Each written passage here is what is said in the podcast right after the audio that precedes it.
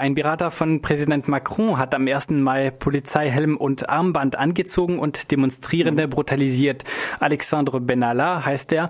Ähm, wie konnte es dazu kommen, dass ähm, ein Berater des Präsidenten sowas äh, macht? Und das ist eine gute Frage, die sich derzeit viele stellen. Sicherlich spielt ureigener persönlicher Antrieb dabei eine Rolle und selbstermächtigtes Handeln. Die bürgerliche Rechtsopposition gegen Emmanuel Macron äh, läuft deswegen ebenso Sturm in die Linksopposition, aber aus unterschiedlichen Gründen. Erstere eher deswegen, weil sozusagen von unbefugter Seite unprofessionell Einmischung in polizeiliche Aufgaben betrieben worden sei. Letztere eher, weil sie sagt, das würde die, den Charakter der Repression äh, bloßlegen. Sicher ist, dass sozusagen am offiziellen Dienstweg vorbei äh, gehandelt worden ist äh, und dass äh, Ben Allah, ein 25-Jähriger ohne berufliche Qualifikation, ohne äh, besondere Ausbildung, aber mit 10.000 Euro Monatsgehalt, weil er Emmanuel Macron persönlich nahe steht, Aufgaben wahrgenommen hat, die ihm nicht äh, gehören. Macron hat also auch versucht, an der offiziellen Präsidentensicherheitsgruppe von Polizei und Gendarmerie vorbei, sozusagen seinen eigenen Sicherheitsdienst aufzubauen. Das hat sicherlich damit zu tun, wie er seine Karriere lanciert hat, also ohne größeren Parteiapparat im Hintergrund mit einigen Getreuen, auf die er dann baute und denen er quasi carte blanche gab. Was Ben Allah betrifft, so haben wir es mit dem 25-jährigen Aufsteiger zu tun, der selber aus vielleicht nicht unbedingt sozialen Brennpunkten, aber jedenfalls aus den Krisenzonen der Banlieues, der Trabantenstädte kommt und der durch Rücksichtslosigkeit und ungebremste persönliche Ambitionen einen gewissen Aufstieg erlebt hat. Er war zeitweiliger Sicherheitsbeauftragter auch von sozialdemokratischen Berufspolitikern und Politikerinnen. Der frühere Wirtschaftsminister Arno Montebourg hat ihn gefeuert, weil er Fahrerflucht äh, zu begehen versucht hatte mit einem Fahrzeug, das diesem Politiker gehörte, nach einem Unfallvorgang. Die Sache ist sicherlich äh, Emblematik, wie man sagen würde, also äh, erhellend für die Art, wie Macron funktioniert, weil das ist eigentlich eine Karriere, so wie er, also Macron sich gesellschaftliche Durchlässigkeit vorstellt. Also eigentlich das Modell Uber oder Uber auf Deutsch oder Englisch. Diese Gesellschaft, die es erlaubt, sozusagen ohne Qualifikation, etwa als Taxifahrer, eigene Dienste anzubieten und damit äh, Geld zu verdienen. Äh, also in dem Fall Fahrdienste oder Transportdienste. Ähm, das dient ja Macron ein bisschen sozusagen als Modell für gesellschaftlichen Aufstieg, indem man das Korsett der traditionellen beruflichen Qualifikationen, beruflichen Laufbahnen, organisierten Berufsgruppen durchbricht. Ähm, er hat sicherlich auch eine soziale Basis, unter anderem in den Banlieues dadurch erreicht, weil es eben Leute tatsächlich gibt, die sich äh, dadurch Aufstiegschancen erboxten oder durch, durch Skrupellosigkeit und keine Rücksicht auf Tarifverträge, wie man in Deutschland sagen würde, und auf ähm, berufliche Qualifikationen, die sich einen Aufstieg dadurch erkämpften. Das ist sicherlich, und die, die Eigenmächtigkeit, die eben Macron auch zu eigen ist, das lässt sich sicherlich ablesen.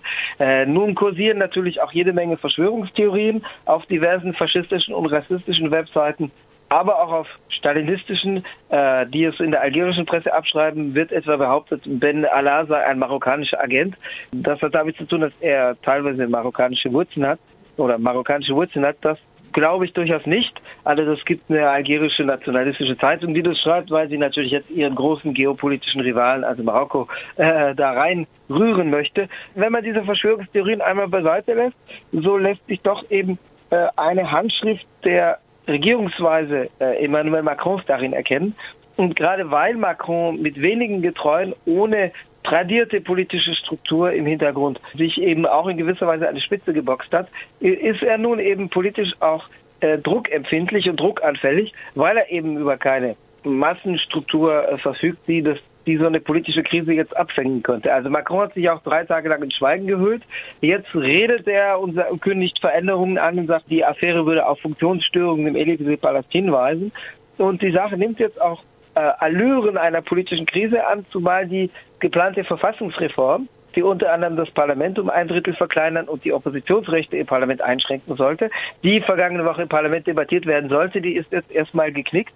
Weil die, das Hochkochen der Affäre im Parlament dafür sorgte und auch das Verhalten der Opposition dafür sorgte, dass die Sache nicht zur Aussprache kommen konnte. Diese politische Affäre weitet sich in dem Masse aus, auch dass äh, nicht nur Alexandre Benalla im Verdacht steht, ähm, gewalttätig gegen äh, Demonstrierende ähm, und das ohne jede, jede Befugnis ähm, geworden zu sein, sondern auch, weil äh, hochrangige Polizisten und auch Minister ähm, im Verdacht stehen, sie hätten ähm, sich äh, im äh, gerichtlichen Prozess eingemischt und Alexandre Benalla Informationen weitergeleitet oder jedenfalls äh, das gebilligt, äh, dass Informationen weitergeleitet werden, die ihnen zur Verteidigung helfen könnten. Ja, ähm, also noch, noch nicht im Gerichtsverfahren, weil es gibt bislang noch kein Gerichtsverfahren. Es laufen jetzt aber Ermittlungen, beziehungsweise gestern äh, läuft ein Strafantrag gegen ihn. Also die Staatsanwaltschaft hat Strafantrag erhoben. Das heißt, die Sache wird an ein Strafgericht weitergeleitet. Aber bereits im Vorfeld, also Ben Allah hat wohl verstanden, dass ein anrüchiger Braten da seine Duft ausströmt, nachdem die Videos im Internet zu kursieren begannen. Also es war die liberale Pariser Abendzeitung Le Monde, die die Affäre vergangene Woche in gewisser Weise auffliegen ließ, indem sie die Videos veröffentlicht hat. Äh, aber ähm, zu dem Zeitpunkt gab es kein gerichtliches Strafverfahren, aber Ben Allah hat wohl verstanden, dass äh, dass es noch Ärger geben könnte. Das heißt, er hat sich zu dem Zeitpunkt dann tatsächlich die Videos ähm, zuspielen lassen der amtierende Innenminister äh, Gérald Collomb, ein knochenharter Rechtssozialdemokrat, der wusste seit dem 2. Mai Bescheid, weil er wohl aus Polizeikreisen informiert worden war, dass da was nicht richtig lief, dass da was nicht stimmte. Er hat die Affäre auch gedeckelt. Er wird seit heute früh auch im Parlament dazu äh, angehört, also quasi vernommen durch Abgeordnete, von denen viele jetzt äh, Sturm laufen. Also sicherlich auch aus parteipolitisch motivierten Gründen, die natürlich jetzt der Opposition zur Profilierung verhelfen aus unterschiedlichen Motiven. Wie gesagt, von rechts her kommt der Vorwurf, da hätte man die Polizei machen lassen müssen und den professionellen Händen wäre das doch alles wunderbar gewesen. Nur unprofessionelle Hände haben da eben nichts zu suchen, so der, der Tenor aus der Rechten. Aber die unterschiedlich motivierte Opposition von links und von rechts bündelt sich da eben jetzt in der Sache. Also jetzt gibt es eine Gerichtsverfahren gestern die Information von Ministern und hohen Polizeidienststellen datiert aber schon von davor. Äh, es läuft jetzt auch ein Strafverfahren nicht nur gegen Ben Allah, sondern gegen fünf Personen, also gegen ihn und vier weitere aus dem Polizei- und Gendarmerieapparat. Also die Gendarmerie ist eine äh, Sicherheitskraft parallel zur Polizei, die aber während die Polizei dem Innenministerium untersteht, ihrerseits dem Verteidigungsministerium untersteht. Es gibt eine Aufgabenverteilung zwischen diesen beiden Apparaten. Ich verweise auf ein Video, das bei Taramis erschien. Taramis mhm. findet man leicht im Internet, ist eine Nachrichtenagentur, die, sagen wir mal, Bewegungslinken und Autonomen nahesteht. Die haben gestern ein Video eingestellt, gestern oder vorgestern, aber ich habe es gestern entdeckt, das äh, Aufnahmen von Ben Allah davor zeigt. Also die Aufnahmen, die die Affäre ins Rollen brachten, stammen vom Spätnachmittag des 1. Mai. Das war nicht am Rande der großen 1. Mai-Demonstration, bei der plus minus 30.000 Menschen waren, sondern die Videos stammen zum Spätnachmittag auf der Place de Contrescarpe. Das ist im Zentrum von Paris gelegen, in einer eher touristisch geprägten Ecke, wo mobile Protestierende am Abend versuchten, den Protest, die Unruhe noch hinzutragen, was aber aufgrund der relativ geringfügigen Zahl dann nicht gelang. Also es gelang nicht, Aktionen in der Stadt nach der 1. Mai-Demonstration zu machen. Was Taramis jetzt veröffentlicht hat, sind Aufnahmen während der 1. Mai-Demonstration, beziehungsweise äh, am Rande der 1. Mai-Demonstration, an dem Ort, wo es Brandstiftung gegeben hatte. Also es stimmt, dass am 1. Mai viele Vermummte unterwegs waren, die auch aus halb Europa anreisten, weil ein bisschen der Mythos auch zirkulierte. 1. Mai 2018 zu 50. Jahrestag des Mai 1968. Da wird die Revolution in Paris passieren lief dann etwas anders. Die sozialen Bewegungen haben sich auch in diesem Frühjahr nicht durchsetzen können. Aber jedenfalls, es gab eine größere Zahl von Vermummten und es gab eben auch einen McDonalds, der abgebrannt wurde. Und man sieht, äh, das ist das Interessante, eine Video an dieser Brandstelle, die also real war. Ich glaube auch, dass das von von Leuten, die sich für große Revolutionäre hielten, gemacht wurde und nicht unbedingt durch, durch Agenten. Also ich warne vor Verschwörungstheorien. Es gibt Leute, die halten das für eine revolutionäre Großtat. Aber jedenfalls am Rande dieser Brandstelle sieht man auf diesem Video Ben Allah direkt neben hohen und höchsten Polizeibeamten, also etwa zwei Einsatzführern der Brigade Antikriminalität. Das sind zwei Prügeleinheiten, zwei Sondereinheiten, äh, neben dem Dokumentations- äh, Team des Pariser Polizeipräsidenten und anderen. Also er war da schon neben hoch, hochrangigen Polizeifunktionären eingebunden, die äh, ihn also auch an Orte ließen, wo man jetzt nicht den einfachen, also um es jetzt äh, zu simplifizieren, wo man nicht den einfachen Verkehrspolizisten hingelassen hätte. Und auch nicht den ein, einfachen untergeordneten Prügelbeamten. Alexandro Bernala war äh, angeblich als Beobachter vor Ort. Was heißt das mhm. denn, äh, wenn er auf diesen Videos steht? Heißt, dass es eine Anbindung gab der hohen Polizeihierarchie bis an hohe Stellen im Élysée-Palast, was eben dort auch darauf hindeutet, dass wenn jetzt gesagt wird, da ist was am Ruder gelaufen am 1. Mai. Am 1. Mai sind ja mehrere Sachen passiert. Erstmal hat man die doch relativ große Menge von Vermummten eine Stunde lang gewähren lassen. Also der McDonalds brannte auch erst mal 45 Minuten vor sich hin. Es wurde da gesagt, die Leute seien überfordert gewesen, aber angesichts der doch relativ großen Zahl von Polizisten und ihrer zeitweiligen Passivität würde ich das von der Hand weisen, sondern ohne jetzt zu sagen, das war alles Verschwörung und alles inszeniert, das glaube ich nicht. Da waren durchaus Akteure vor Ort, die aus eigenem Antrieb handelten. Aber ich glaube, es gab durchaus die Entscheidung, das machen zu lassen, eine Weile lang, bis die Bilder fürs Fernsehen produziert waren, die dann dafür sorgen, dass die Repression dann auch legitim erscheint in den Augen, sagen wir mal, der bürgerlichen Öffentlichkeit.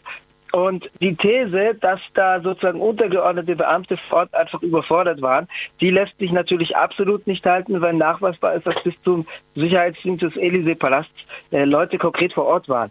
Also ich glaube, dass es da eben tatsächlich eine Befehlskette gab, die bis weit nach oben reichte. Ich weiß jetzt nicht, ob Präsident Macron persönlich eingeweiht war. Ich erinnere mich, Macron war an dem Zeitpunkt auf der Reise nach Australien. Also es ging nicht bis Macron selbst. Ich glaube, dem ist es auch persönlich wurscht gewesen, sondern aber bis in den Élysée-Palast hinein. Das zeigt, dass es schon klar eine, einen politischen Umgang äh, damit gab. Und auch mit der Repression, die auch nicht ohne war. Also es gab Massenfestnahmen von 200, 300 Leuten, die natürlich willkürlich waren. Also wenn man jetzt aus bürgerlicher Sicht sagen würde, im Sinne des bürgerlichen Rechts, die Leute, die da Brand gelegt haben, die kann man auch strafverfolgend belegen. Das hat natürlich die Falschen getroffen, weil es dem Polizeiapparat egal war. Die wollten Leute aus dem Protestlager festnehmen.